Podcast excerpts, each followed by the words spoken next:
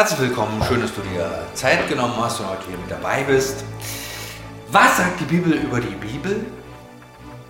Knapp die Hälfte aller Deutschen haben eine im Schrank, aber nur 6% lesen sie auch regelmäßig. Das ist eine gewisse Diskrepanz. Woran liegt das?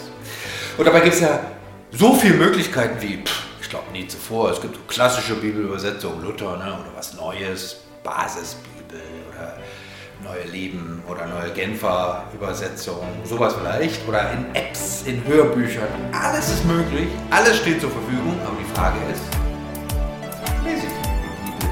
Oder entgeht mir da ein großer Schatz, etwas, was verborgen ist und ich gar nicht entdecke, was sich lohnt?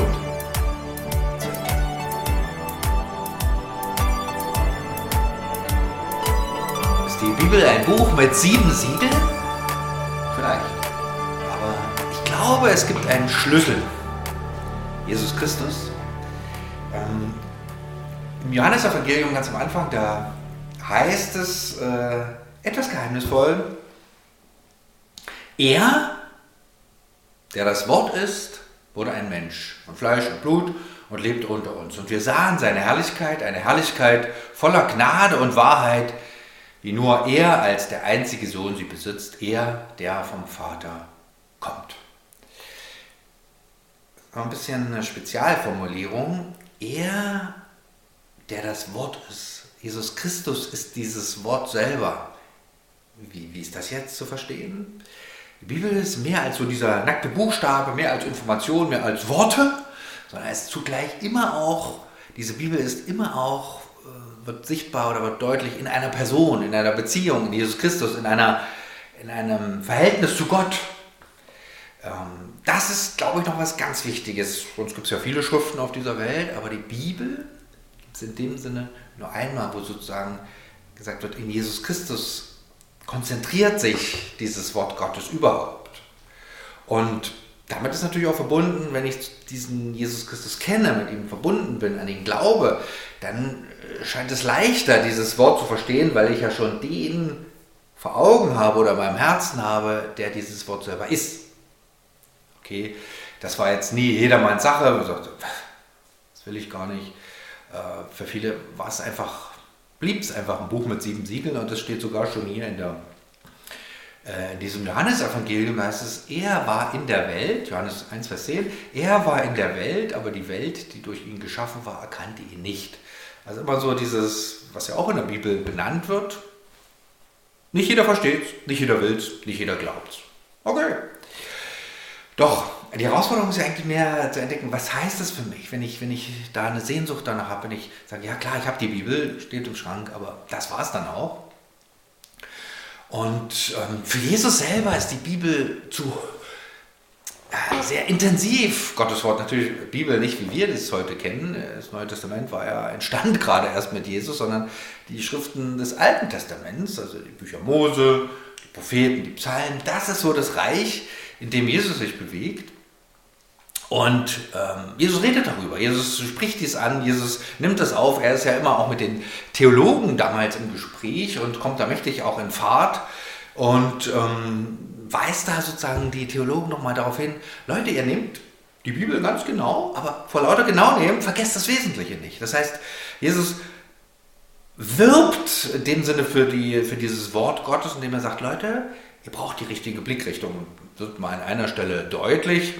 Ähm, Im Matthäus-Evangelium, am 23. Kapitel, sagt er sogar sehr, sehr klar, wehe euch, ihr Schriftgelehrten und Pharisäer, ihr Heuchler, äh, ihr gebt den zehnten Teil von Kräutern wie Minze, Dill und Kümmel und lasst dabei die viel wichtigere Forderung des Gesetzes außer Acht, Gerechtigkeit, Barmherzigkeit und Treue. Diese Forderung sollt ihr erfüllen und das andere nicht außer Acht lassen. Also Jesus sagt hier, das wesentliche Grundzug des Wortes Gottes ist eben nicht so der einzelne Buchstabe, sondern wofür schlägt das Herz, was ist die richtige Richtung und dann gilt auch noch das andere, das ist ganz klar. Und ähm, dann geht Jesus sogar noch einen Schritt weiter und sagt nicht nur, Leute, vergesst nicht die richtige Blickrichtung. Wie hat Gott sich ursprünglich eigentlich die Bibel gedacht? Ne? Vergesst das nicht mit euren menschlichen Abweichungen. Die Pharisäer damals haben es ganz genau genommen. Wir sagen, uch, das ist aber jetzt schon so alt und guck mal heute. Das sind ne, zwei Seiten, wo man so vom Pferd fallen kann.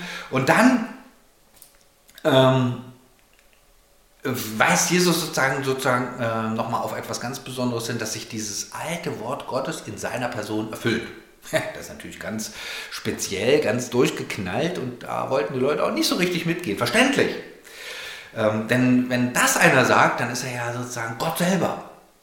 Und das wollte Jesus auch damit sagen. Er sagte, ich bin, ohne es in den Mund zu nehmen, ich bin der Messias, ich bin der Sohn Gottes, ich bin, auf den das ganze Alte Testament schon abzielt. Das war natürlich starker Tobak und ruft auch starke Reaktionen hervor. Und der, ähm, zum Beispiel im Lukas-Evangelium ist es mal aufgeschrieben, Lukas 4, da sagt Jesus, äh, er kam nach Nazareth, wo er aufgewachsen war, am Sabbat ging er, wie er es gewohnt war, in die Synagoge, er stand auf, um aus der Schrift vorzulesen und man reichte ihm das Buch äh, oder die Buchrolle des Propheten Jesaja. Er rollte sie auf und las die Stelle, an der es heißt, der Geist des Herrn ruht auf mir, denn der Herr hat mich gesalbt, er hat mich gesandt, mit dem Auftrag, den Armen gute Botschaft zu bringen, den Gefangenen zu verkünden, dass sie frei sein sollen und den Blinden, dass sie sehen werden, den Unterdrückten die Freiheit zu bringen und ein Ja der Gnade des Herrn auszurufen. Jesus rollte die Buchrolle zusammen, gab sie dem Synagogendiener zurück, setzte sich und alle in der Synagoge sahen ihn gespannt an und er begann zu reden. Heute hat sich dieses Schriftwort erfüllt, sagte, sagte er zu ihnen, ihr seid Zeugen. Das war ein bisschen zu viel. Die Menschen waren wütend, schmissen ihn sozusagen raus und wollten ihn umbringen. Es ging nur noch nicht, weil so Zeit noch nicht ran war. Aber Jesus fordert die Menschen auch heraus ne? und sagt nicht, schlaft ruhig schön weiter, sondern wie steht er zu mir? Äh, wie steht ihr zu mir? Glaubt ihr mich? Vertraut ihr mir oder nicht? Das war immer so die Herausforderung, für die Jesus die Menschen stellte. Es war kein so ein weich gespülter Typ, der das so nette Worte vor sich hin tropfen ließ, sondern er hat sie herausgefordert. Hier auch mit diesem Text ganz besonders.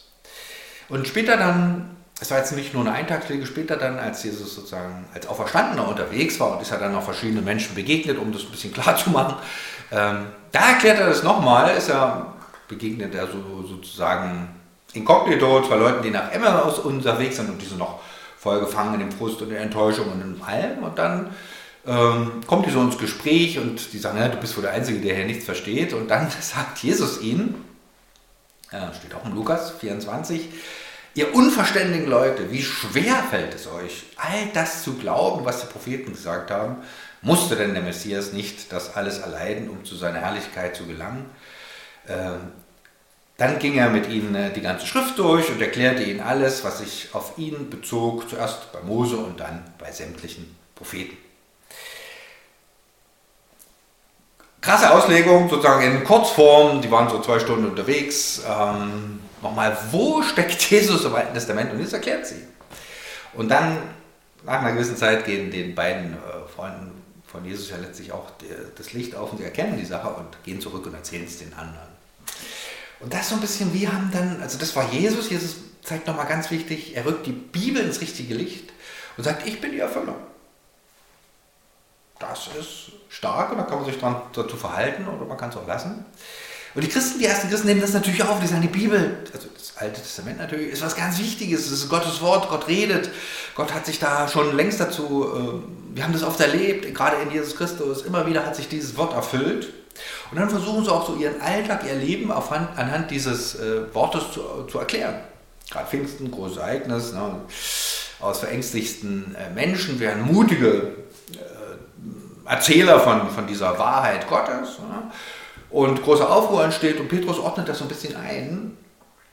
Und das steht in der Apostelgeschichte und ähm, knüpft da auch ans Alte Testament an und sagt, nein, was hier, was hier geschieht, ist nichts anderes als die Erfüllung dessen, was Gott durch den Propheten Joel angekündigt hat. Und da hält er dann noch eine längere Predigt. Also er bezieht sich auf dieses Wort Gottes sagt, es kommt in Erfüllung.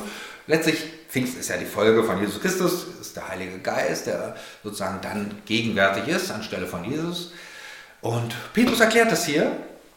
Und sozusagen, das machen dann die, die Christen auch. Sie leben aus dieser Bibel, äh, sie vertrauen dieser Bibel, sie beten aus dieser Bibel ähm, und sie, sie nehmen die für sich als dieses Wort Gottes. Und ähm,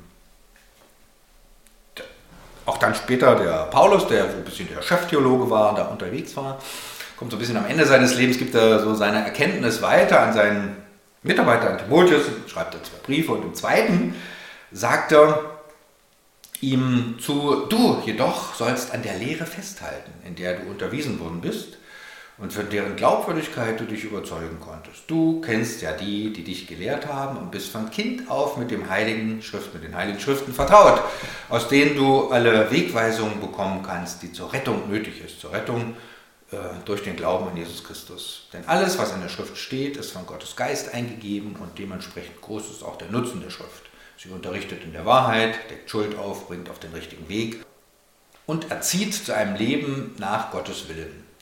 So ist also der, der Gott gehört und ihm dient, mit Hilfe der Schrift, allen Anforderungen gewachsen. Er ist durch sie dafür ausgerüstet, alles zu tun, was gut und richtig ist. Also nochmal ein ganz schöner, ähm, eine ganz schöner Werbeblock für dieses Wort Gottes. Timotheus war kein Quereinsteiger, der kannte schon von Kindesbeinen an die Sache mit Gott. Das war damals doch sehr ungewöhnlich. Mütter, also Großmutter, Mutter waren schon äh, Christen. Und Paulus ermutigt ihn hier an dieser Lehre festzuhalten und sagt, das ist jetzt nicht nur, das hätte ich jetzt auch, sondern ähm, dieses, diese Lehre ist sozusagen die, was, dieses Wort Gottes, die Grundlage des christlichen Glaubens überhaupt. Äh, und der Kern, im Kern dieses Wortes steckt die Rettung, im persönliche Glauben an Jesus Christus. Also Jesus Christus ist wieder das Zentrum der Schrift. Und dann gibt es hier noch dieses spezielle Wort, ähm, es gibt, kommt überhaupt nur einmal in der Bibel vor, wo Paulus nochmal einordnet, wo kommt das Wort eigentlich her. Dieses, äh, er sagt, dass die ganze Schrift ist vom Geist Gottes eingegeben. Ähm, da wird hier, oder könnte man es auch anders übersetzen, so dieses, wird hier das schöne Wort gebraucht vom Geist eingehaucht. Theopneustos. Klingt schon richtig gut. Ne? Also, wie gesagt, gibt es nur einmal in der Bibel, eben hier.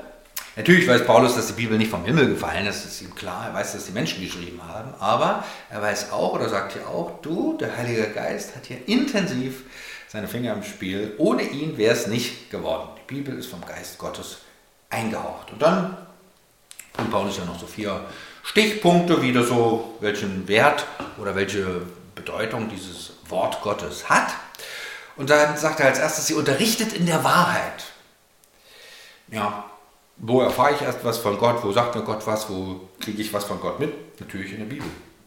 Dass Gott die Welt geschaffen hat, dass er sich auf den Weg mit seinem Volk gemacht hat, dass er die Gesetze gegeben hat, dass Jesus Christus auf diese Welt gekommen ist, um uns zu retten, dass er das Zentrum überhaupt ist, ähm, dass Jesus Christus die Schuld der Welt trägt und uns zum Glauben einlädt und auch herausfordert und dass es dieses Reich Gottes gibt, was einmal unübersehbar sein wird und dann sagt die Bibel auch, wie lebe ich als Gemeinde, wie lebe ich als Christ, ähm, wie gehe ich mit meinen Worten, mit meiner Zeit, mit meiner Sexualität, mit allen Dingen um, die es so gibt. Die Bibel lehrt mich sozusagen als Christ zu leben. Sie unterrichtet mich in der Wahrheit und sie zeigt mir immer wieder dieses Zentrum. Das Zweite, die Bibel deckt auch Schuld auf. Ja, das ist jetzt aber nicht so schön, wenn einer mit dem Finger auf die gerade die wunden Punkte legt und sagt, da ist was. ähm, Deshalb ist ja auch hier nicht so in dem Sinne zuerst Mensch gemeint, sondern die Bibel, das Wort Gottes selber, das zu mir spricht, das mich anspricht und mein Herz berührt. Und ich merke, hoch ja, da liege ich falsch, weil sozusagen die, die Bibel wie so ein, manchmal auch wie so ein Spiegel rüberkommt und ich sozusagen reflektiere im Gegenüber zur, zur Bibel, wie, wie steht es mit meinem Leben. Oder Gott selber spricht in meine, meine, mein Innerstes, in meine Seele. Und das war schon immer so bei den Christen, dass dieses Wort Gottes da so eine Kraft hatte, wirklich elementare, lebensentscheidende Dinge in Bewegung zu bringen. Paulus schreibt das mal und sagt, so ein bisschen wie rückblickend, sagt mal Leute, das habt ihr doch auch erlebt. Und da schreibt er im Römerbrief, äh, Kapitel 6, aber Gott sei Dank, dass die Zeit vorbei ist, in der ihr Sklaven der Sünde wart. Und dass jetzt dass ihr jetzt aus innerster Überzeugung der Lehre gehorcht, die uns als Maßstab für unser Leben gegeben ist und auf die ihr verpflichtet worden seid. Ihr seid von der Herrschaft der Sünde befreit worden und habt euch in den Dienst der Gerechtigkeit stellen lassen. Also Herrschaft der Sünde erkannt durch dieses Wort Gottes und auch nicht nur erkannt, sondern eben auch befreit, weil dieser Gehor und dann kommt ja noch so ein anderes Wort rein, Gehorsam, ist auch so ein bisschen ungewöhnliches Wort für uns heute. Ähm, sich sozusagen sagen, ja, wenn mir das die Bibel sagt, dann höre ich da drauf. Und dann konnten sie sich nicht nur ihre Schuld erkennen, sondern auch benennen und sind dann frei geworden von Schuld. Das ist sozusagen diese Grunderfahrung christlichen Glaubens oder Menschen, die mit Gott in Verbindung kommen, sagen, da ist was nicht in Ordnung, Gott, ich sag's dir und Gott vergibt mir. Und dann setzt er mich frei, sozusagen neu, äh, ganz neu zu leben. Und dann gibt es ein neues Leben. Der dritte Gedanke, der hier noch drin steckt, ist äh, dieses Wort Gottes, die Bibel bringt auf den richtigen Weg. Also man könnte auch sagen, sie ermutigt, sie stärkt, sie gibt Hoffnung, sie gibt Zuversicht. Und ich glaube, das ist vielleicht wirklich was richtig Großes, dass man eben merkt, Bibellesen ist nicht nur, ach, ich lese mal wieder die Bibel so, sondern das sind Worte, die Kraft haben, die in mein Leben sprechen. Schon, ich weiß nicht, ob du es kennst, wenn man früher Morgen da sitzt und die Losung liest, so ein Vers, der kann manchmal richtig reinhauen. Oder so ein Vers. Die Bibel besteht natürlich nicht nur aus einem Vers, das ist klar, aber dass die Bibel, gerade was weiß ich, diese Gebete der Psalmen, wenn ich die zu meinem Gebet mache, dass mich das mitnimmt, wenn ich höre, dass Gott größer ist als mein Alltag, dass er mich annimmt, dass er mich liebt, dass er mich nicht vergisst, dass er äh, einmal abwischt alle Leid, Schmerz und Tränen und heute schon da ist ähm, und dass dieser Widersacher Gottes besiegt ist. Ich finde, das sind so Wahrheiten, die immer wieder ermutigen und stärken und äh, mir Mut zum Leben mit Gott geben. Und da ist es ja wichtig, wenn ich das höre, wenn ich das lese, wenn ich das sozusagen zu meinem Gebet mache äh, und sozusagen anfange, diese Perspektive Gottes einzunehmen, diese Wahrheit Gottes erkenne. Bringt mich auf den richtigen Kurs, auf den richtigen Weg. Und das vierte, was hier Paulus noch anspricht, die Bibel erzieht zu einem Leben nach Gottes Willen. Erziehen kriegt man mal ein klein bisschen Schreck, denkt so an Schule oder so, weiß ich nicht. Ähm, doch was ist, was ist hier gemeint? Ähm, die Bibel erzählt mir eben etwas von Gottes Willen und es ähm, geht so, dass ich dann eben in dieses Fahrwasser der Bibel hineinkomme und merke, ja, das berührt mich, das bewegt mich, das fordert mich auch heraus. Ähm, allerdings, die kleine Herausforderung ist dann eben, dass ich diese Bibel auch lese. Ne? Und nur wenn ich sie lese, wenn ich sie annehme, wenn ich sie aufnehme, besser gesagt erstmal, oder wenn ich mich damit beschäftige, wenn ich der Bibel meine Fragen stelle, meine Zweifel, mein Unverständnis, wenn ich sage, hier komme ich nicht weiter, dann beginnt, dann passiert etwas. Dann, dann kann die Bibel auch sozusagen ihre Kraft entfalten. Aber dazu braucht es natürlich Menschen, die sagen, ich lese.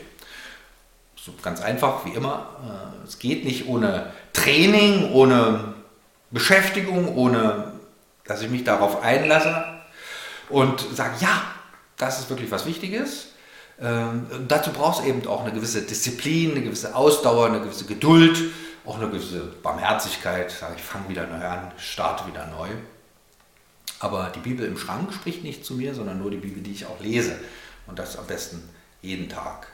Und dann ist, äh, hat, entfaltet die Bibel auch eine Kraft, weil eben Gott selber redet, weil Gott spricht. Und ich frage, ja Gott, was, äh, wie hast du dir das vorgestellt? Wie ist es mit dem Leben? Ist es mit meinem Leben? Oder was, was sagt dieses Wort zu meinem Leben? Hat sie da was zu sagen? Und die Bibel hat in vielen Themen des, äh, des alltäglichen Lebens eine ganze Menge zu sagen. Und die Frage ist dann auch immer, bin ich überhaupt bereit, mich da aufzumachen und sagen, ja, ich lese in der Bibel und ich höre auf die Bibel. Und es ist für mich mehr als nur nettes Gerede, sondern Gott spricht zu mir. Und das Zentrum dieses Ganzen ist Jesus Christus. Und da ist immer wieder so die alte Frage, bin ich bereit, auch für mein Glauben was zu investieren, was ähm, sozusagen auf mich zu nehmen oder eben hier auch mal die Bibel zu lesen. Ähm, sind da zehn Minuten schon zu viel und mancher wird sagen, ach, zehn Minuten, lese ich doch gerne viel länger, weil da so ein großer Reichtum mir entgegenleuchtet, mir entgegenkommt. Manchmal sind auch Stellen da, wo ich sage, ja gut, kann ich jetzt so nicht verstehen. Und das ist auch wichtig zu wissen, dass die Bibel nicht ein, äh, so ein Buch ist, was so in fünf Minuten verstanden werden kann, sondern das ist eine lebenslange Herausforderung. Vieles in der Bibel erklärt sich selber. Und dann guckt man, ah, ja, okay, jetzt so und so und manches bleibt unverständlich. Das ist, nicht, das ist nicht der Punkt. Das Zentrum der Bibel ist klar verständlich, dass Gott seine Hand ausstreckt zu mir und sagt, du, mit dir will ich leben und ich habe da einiges für dein Leben zu sagen auch und ich bin der, der hört und da mit Gott ins Gespräch kommt und sagt, Gott, wie ist das gemeint? Wie ist das heute gemeint? Ist das heute noch so gemeint? Und da mit ehrlichem Herzen ranzugehen, ist ein großes Geschenk, weil Gott dann antwortet. Und da ist natürlich toll, wenn ich nicht nur allein bin, sondern wenn ich das in der Gruppe machen kann mit anderen. Das fände ich immer ein großer Reichtum, mit anderen die Bibel lesen, weil es immer erstaunlich ist, was äh, dann da zutage tritt. Und da brauchst du natürlich so eine Runde, wo ich mich da aufmache und hinsetze und mir eine halbe, dreiviertel Stunde Zeit nehme mit anderen Menschen. Wohl dem, der sowas hat. Was ist die Bibel? Ist es ein Buch mit sieben Siegeln?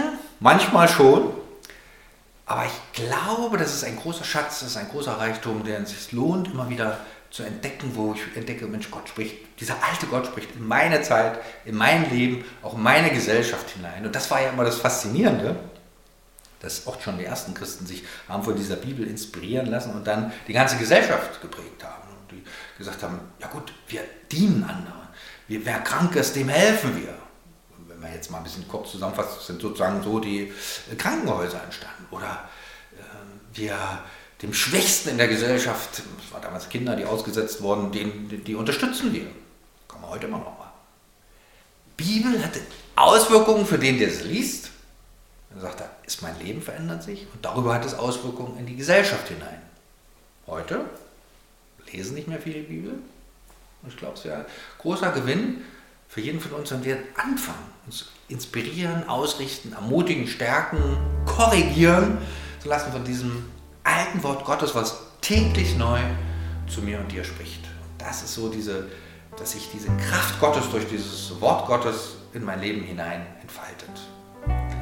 Und die Frage ist dann fange ich an zu lesen? Fange ich an, mich wieder neu zu lesen? Vielleicht hast du schon längst mal gelesen. Fange ich neu an, mich diesem Wort Gottes auszusetzen, dass Gott selber in mich hinein spricht, dass mir Jesus Christus ganz neu, wieder neu begegnet und dass er mich stärkt in meinem Leben, mich ermutigt. Und diese Kraft hat dieses Wort Gottes.